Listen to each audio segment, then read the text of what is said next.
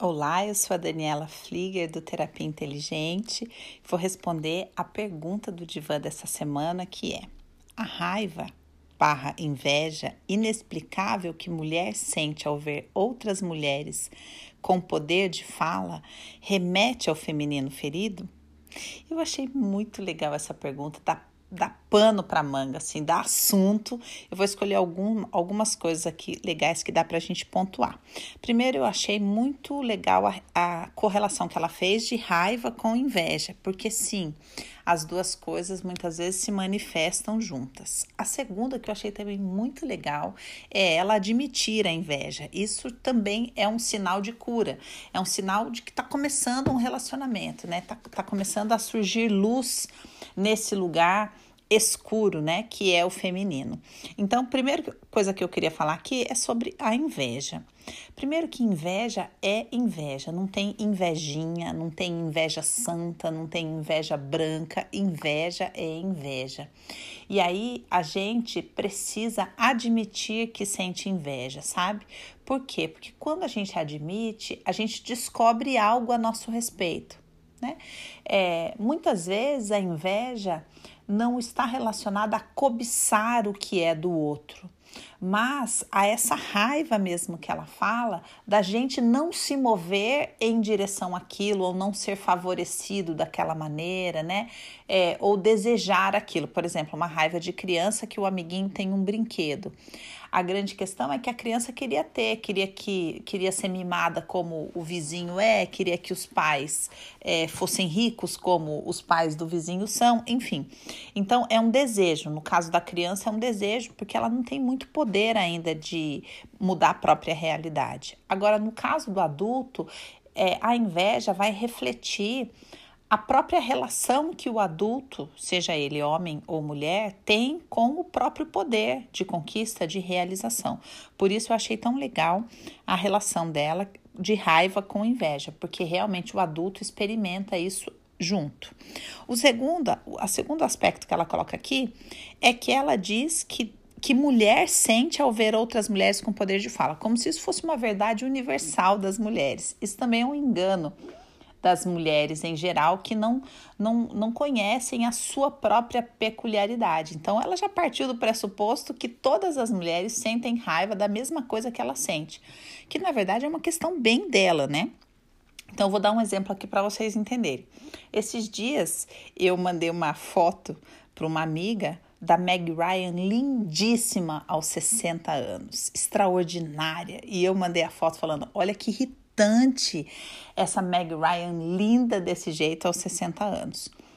Ali eu estava pontuando a minha inveja. Inveja do quê? De querer ser a Meg Ryan? Não, eu não quero ser a Meg Ryan.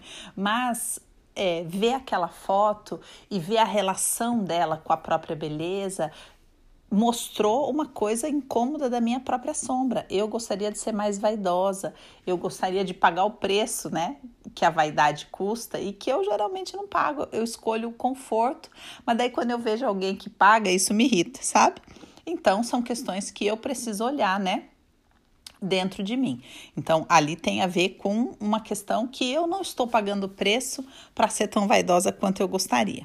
Agora, essa moça que escreveu essa pergunta, a questão dela não tem a ver com é, a vaidade, mas tem a ver com o poder de fala. Ou seja, ela está contando aqui: eu gostaria de bancar minha fala, eu gostaria de sustentar minha fala.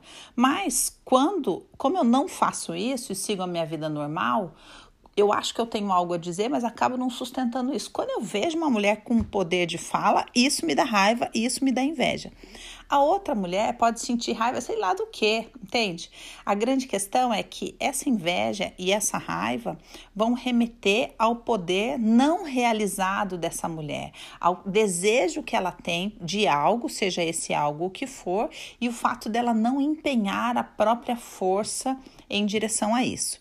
Agora vamos relacionar isso com o feminino ferido, que é a última etapa da pergunta. Ela fala: isso remete ao feminino ferido? Sim, por quê?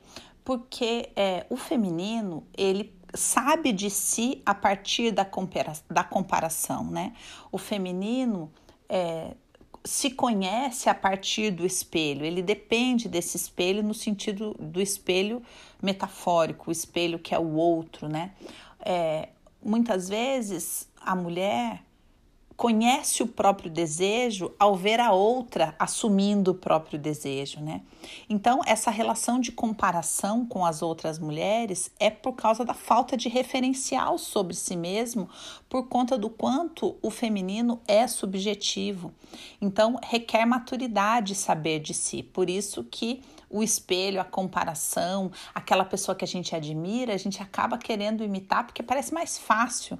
É, eu quero é, sente, quero que as pessoas sintam a meu respeito o que eu sinto quando eu olho para ela. É muito mais isso do que querer aquela roupa, do que querer aquele brinco, do que querer aquele poder de fala, né? É, só que como a mulher não sabe disso, ela muitas vezes acaba imitando aquilo que ela consegue identificar como sendo o que exerce fascínio nela. Mas a grande questão é que ela quer provocar esse sentimento, ela quer experimentar esse sentimento de poder. E isso sim é um sinal desse feminino ferido que não banca a si mesmo, que não sabe de si mesmo, que não é, chora a própria dor, né? É, desse subjetivo ou das rejeições ou enfim de tudo que está embaixo desse tapete aí. Eu espero ter, ter trazido aí alguns assuntos para vocês pensarem. Vou, deixar, vou te deixar uma pergunta. E você tem inveja do quê?